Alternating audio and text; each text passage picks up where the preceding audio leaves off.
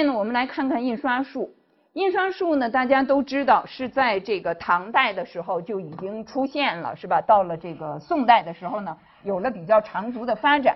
那么印刷术它发展起来呢，其实有两个最主要的技术前提。一个技术前提呢，就是印章、刻印章。这个印章呢，其实中国古代有印章，那么也有那种封泥了。呃，这个呢，实际上像这个战国的时候，对吧？呃，一直到秦汉的时候，我们都能够看到很多出土的实物。这个印章的意义在什么地方呢？在于它是要反着刻，印出来才是正的，对不对？这样的一个技术呢，其实在很早的时候，就是在这个呃战国一直到汉秦汉啊这一段时间，其实就已经非常成熟了。而且那个时候呢，有一些官员的那个印上字数呢已经很多了，啊字已经比较多了。那么这个是一个前提，另外一个前提呢就是拓片。原来刻在石头上的东西，能把它拓下来变成纸质的。你可以在纸本上看，它原来是刻在石头上的。这边的这个图呢，是我在这个呃洪洞的那个广胜寺，呃当时呢正好有一个人在那儿做拓片，所以呢我就拍了几张照片，把它连起来，像一个小幻灯的意思吧。这是唐太宗贞观年间的一块碑，这个碑呢嵌在那个墙里。嵌在墙里呢，现在呢，他们就来做这个拓片，把这个纸呢先贴上去，然后把这纸贴上去，然后呢，他用一个蘸着这个墨的这样的一个，等于是一个铺子，一个一个棉布坨吧，呃，轻轻的把那个墨色呢打到那个纸上去，突突突突突，这样呢就是很均匀的拍上，拍上呢让这个纸呢跟原来刻的那个字呢很紧密的贴在一起。其实这个我不知道你们小时候玩不玩。我们小时候能玩的东西很有限了，拿一个五分钱的钢镚，一个硬币放在一张纸底下，我们就拿那个铅笔在上边。其实这个道理是一样的，那么这道理是一样的。然后呢，最后我们看到这一张，就是它就踏出来了，踏出来了呢，就很小心的把它接下来。所以这样呢，它就让一个原来是石刻的东西，你非要到那现场去读的，变成了一个纸本上的，那变成一个纸本上的。那么这样的情形呢，其实当然不限于这个红铜了。我们可以看到这一块，这个可以说是个大石碑吧。它是唐代开成年间呢刻的石经。这个石经呢，现在存在西安的碑林，就是还是有的。那么这个石经呢，其实大家可以看到，石经它为什么要刻石经呢？其实汉代的时候就开始刻石经，对吧？为什么要刻石经呢？它实际上是给这所有的读书人提供一个范本，对吧？我这个校对的非常精神。那因为过去都是手抄的，那是抄本或者我们说是写本，那你抄的跟他抄的可能就不一样，这里边容易出错。所以呢，不如拿一个就是非常规范的一个本子把它刻出来，大家呢可以拿这个作为一个校对的标准。那么这个校对的标准呢，其实我们在这儿看到，它就是这个《石经》，是吧这个《石经》。其实这个石经呢，它并不是有一块石头有这么大，能把这些经文都刻上去。它其实也是一块一块的，对不对？我们在这上面能看得出来，它实际上是一块一块的。那么这一块一块的东西，既然它能够刻在石头上，也可以做成拓片了，为什么不能刻在木头上呢？其实木头的板也是一块一块的。对不对？而且呢，比刻在石头上要容易得多，要容易得多。所以呢，我们可以看到，这个雕版印刷，它其实从这个技术的前提来说，过去呢，这些文本都是写的，我们把它叫写本或者叫抄本。然后开始有了拓本，拓本就是这些石刻的，我们可以把它做出拓片来。在这个之后，才开始出了我们现在意义上的课本。那么现在意义上的课本，当然都是刻在木头上的这个课本了。推动雕版印刷发展的最初的动力，并不是刻书，这个以前我们就曾经说到过。这个雕版印刷呢，最早是用在佛教寺院里边，那是用来刻佛经、用来刻佛像。因为同样的东西需要很多，这个你雕版才有意义，对吧？你的那个成本投入进去以后，才有合理的产出。所以呢。最开始的时候，我们可以看到，它是在佛教寺院里边的刻佛经和佛像。这个韩国庆州的这个佛国寺塔呢，呃，它在修复的过程中，在这个塔基底下发现了这个佛经，而这个佛经呢是刻的，这佛经是刻的。这个佛经上面刻的字呢，有五周时候的新字，所以呢，有一种意见呢，认为这个佛经呢是武周的时候，武则天那个时候刻的。但是呢，也有一些学界的人不同意，他们觉得呢，有武周新字出现，只能证明这个佛经它的这个时间断线的上限，就是不可能早于武周时期，但是呢，不能证明它的下限。这就像我们有的时候写一些俗体字、异体字，我们就写习惯了。其实武则天那个年代已经过去了，可是我们还习惯这么写，所以呢，不能十分的确定它一定是武周期间的。那么现在能够确定的最早的雕版印刷品是现在我们看到的这个公元八百六十八年雕版刻的《金刚经》，而这个《金刚经》呢，它是唯一的有题记、有具体的日期的。这个是当年斯坦因在这个敦煌的藏经洞里边发现，然后呢把它带回英国去了。现在呢变成大英博物院的镇馆之宝之一，在他的那个网站上呢，大家都能够看得到。但是这个《金刚经》，我们看到它其实不光是文字，它是有图的，而且这个图上边看上去呢，这个线条已经非常的流畅圆润，所以它也给我们一个印象，就是说雕版印刷绝不会是。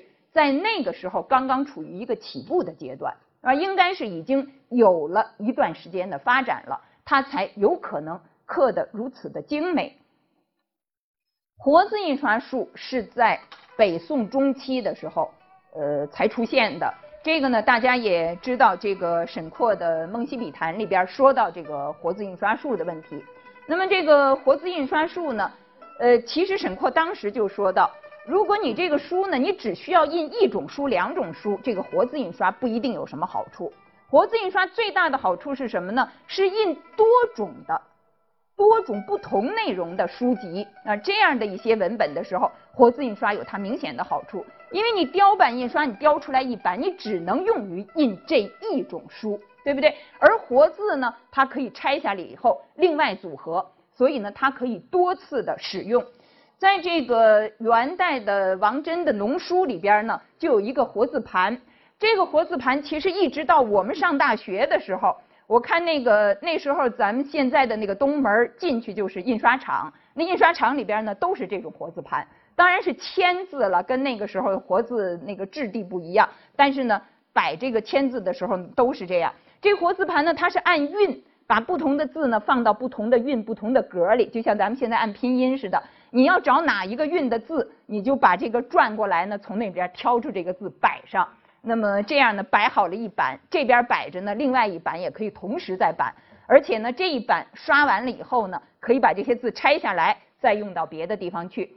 那么这个活字印刷呢，我们可以看到它一直影响到二十世纪的至少是八十年代吧。以前我们那个方正在这个中关村大街那儿有一个方正大厦。门口呢写着一这个呃很简单的对联儿，一边呢就是古有毕生，另一边呢叫今有方正。你看这个毕生的这活字印刷术，一直影响到它的影响，一直到方正的激光照排技术起来了才能取代。所以这在中国历史上呢，其实是影响了很长的一段时间。那么活字印刷术发明出来了之后，它用过没用过？这是一个问题。有一些发明可能一开始发明了，但是很久没有付诸应用。你像指南针、司南，战国的时候就有了，可是后来没有大规模的应用。那么活字印刷是不是在当时应用了呢？过去一直有一种意见，认为在宋代的时候，活字印刷术虽然发明了，一直没有用。为什么没有用呢？就是因为那个毕生他拿什么做活字？泥，用胶泥。那个胶泥呢，它跟那些铅呐什么的都很不一样，对不对？那些那个东西呢，烧一烧它也容易裂，而且呢，它那个字形的那个泥塑的它不稳定，对不对？所以呢，用于刻书、用于印书不很方便。一直呢，有人认为大概是没有用，但是实际上我们可以看到，南宋的时候，周必大他是一个做过宰相的人，他给他的朋友写信的时候，他说，他的《玉堂类稿》这本书是怎么印出来的呢？用沈存中，这就是沈括，用他的活字法印的。所以这个是一个很清楚的证明，当时呢是用过的，是用过的。那么有没有实物的证明呢？这个是南宋的时候印书，实物的证明呢，在温州也是有一个白象塔，修这个白象塔的时候呢，发现那个塔基的地方呢是有这个佛经，这个佛经呢它是这种回旋式的，就这样写，转着写的。这个并不稀罕，这个过去西域那些地方，这个常有这样的这个方式。那其实呢，就是现在我们看到的这个观无量寿这个佛经。这个佛经呢，有的研究者就认为它是活字印刷的。为什么说它是活字印刷的呢？就说到一些特点，比方说活字印刷和这个雕版印刷有什么不同的特点呢？他就列举到一些特点，一个是墨色。这个颜色浓淡不匀，深的深，浅的浅，为什么会造成这种情况？哎，对，有的字古，有的字扁，所以呢，它这个高度不一样，沾这个墨的这个程度不一样，印出来以后呢，颜色墨色就不一样。但是雕版印刷很难这样，因为你成于一人之手，你那个轻重下刀的时候都是差不多的，不会有这一个字深，那一个字浅。一般来说不会这样。特别是在雕版技术比较纯熟的情况下，那么这个是一个，就是说墨色深浅不均。另外呢，就是有的这个字啊，是不是有交叉？你比如说这个，我们如果要是刻板的时候，假如说这样的两个字，你很可能刻的时候，它两个字实际上在空间上有交叉，但是你读的时候不会有问题。但是活字印刷不会有这种情况。为什么呢？每一个字都是独立的，对不对？这种字呢，它就不可能钻到那个前一个字那底下去，是吧？所以呢，这个是一个一个呃迹象。另外呢，就是还有一个比较明显的，就是它这个字啊，虽然它是这种转圈的，可是它转圈呢，也不是说横一个竖一个，它都是朝着一个方向转，都是朝着一个方向转。但是这朝着一个方向转呢，中间发现有一个字。倒置摆反了，这个一定是活字，对不对？你刻的时候不会某一个字你忽然倒过去刻了，但是你摆活字的时候非常容易，有一个字它就横过来了，是吧？一直到现在你们去看那个盗版书，对吧？还是会有这种情况，它有的呢就没有那么讲究吧印的。所以这个活字印刷术呢，在当时其实是有应用，而且呢，我们可以看到这个活字印刷术呢，这是西夏方面。其实呢，他们也用了这个活字印刷，这样呢就涉及到一个知识的传播的问题。那现在也有一种研究叫做知识社会学，你就把那社会往那天文学上一安，往那知识上反正什么都安上。那个知识社会学呢，它其实就是讲知识是怎么建立起来的，这个知识一个学科，对吧？它怎么建构起来自己的知识，而这个知识呢，怎么流布出去的？那实际上呢，就跟这个印刷、跟这个纸、跟书籍史是有直接的关系的。我们在这儿列出来的这个呢，一个是张秀民先生做的《中国印刷史》，这是钱存训呃做的这个中国古代的书籍，还有这个书籍的社会史，这个是剑桥大学的 McDermott，他中文名字叫周绍明，他做的一本书，那么最近翻译成为中文的，叫做《书籍的社会史》。这些人呢，他们其实对于宋代的雕版印刷和活字印刷，它所带来的课本的多少有不同的估计，有不同的估计。周绍明他们呢是觉得，到了一直到了明清的时候，社会上流传的绝大多数还都是写本，是抄本。而这个课本是很少的，是很少的。当然，这个发展呢是明末呃明代中叶以后呢有一个比较大的发展。而另外一些学者呢可能觉得这个发展变化的关键时期呢是在宋代。总而言之呢，我们知道这个里边呢其实是有一个很长的过程，不是说雕版印刷术有了它就取代了抄本课本，也不是说活字印刷术有了以后它就会取代雕版印刷。当时呢其实都是并行共存的。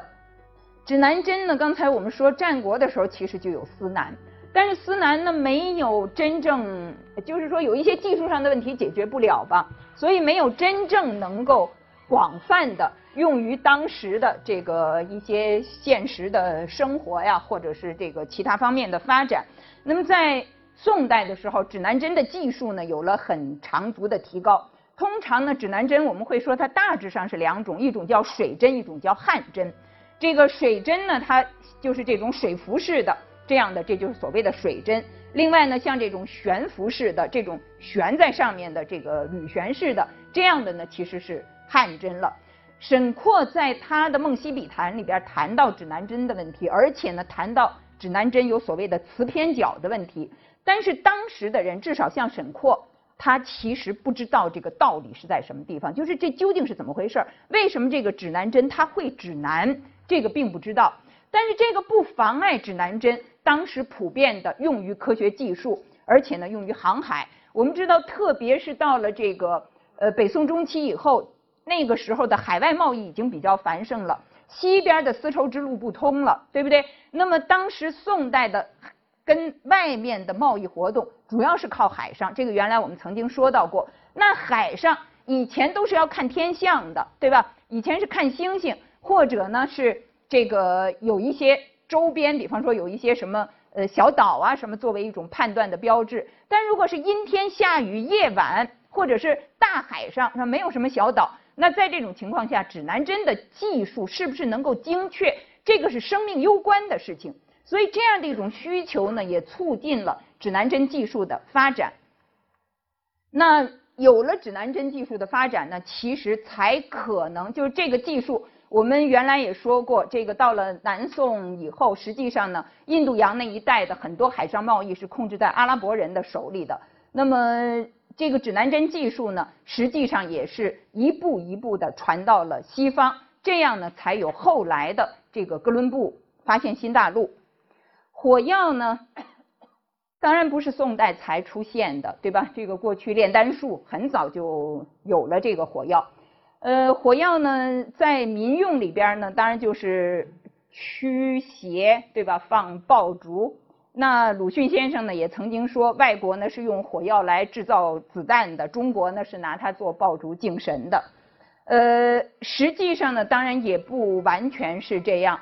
我们可以看到，在宋代的一部兵书里边，就是这个《五经总要》，这个里边呢其实很详细的记载了火药武器它的配方和它的用法。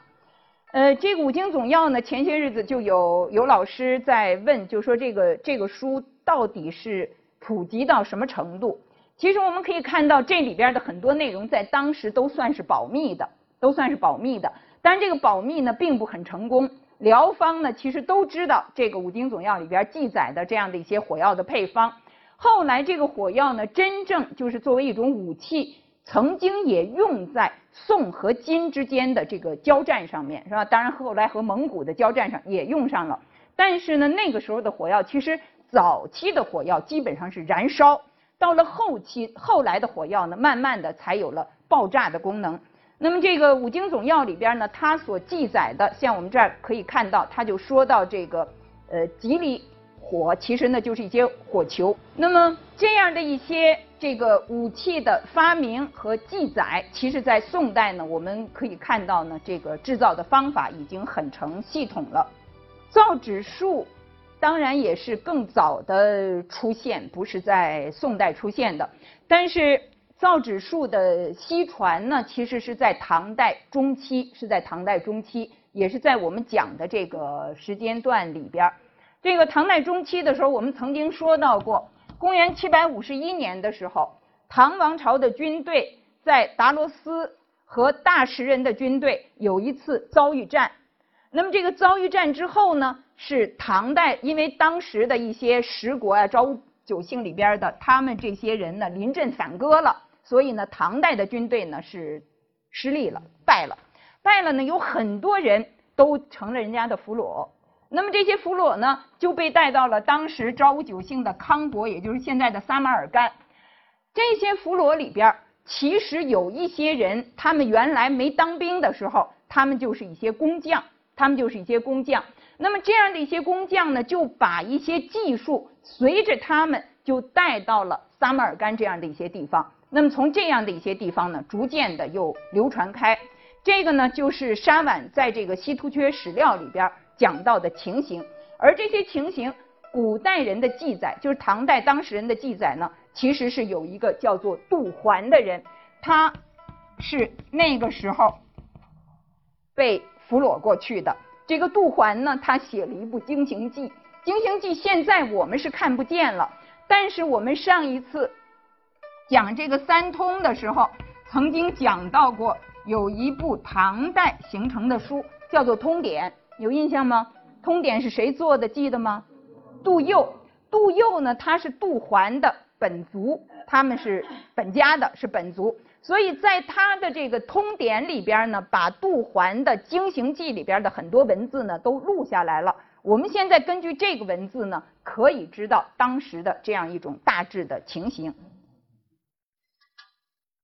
这个印刷术、火药、指南针这样的一种一些技术。和这样的一些技术的完备以及西传，其实呢都是在唐代中期以后到宋代这样的一个历史阶段里边。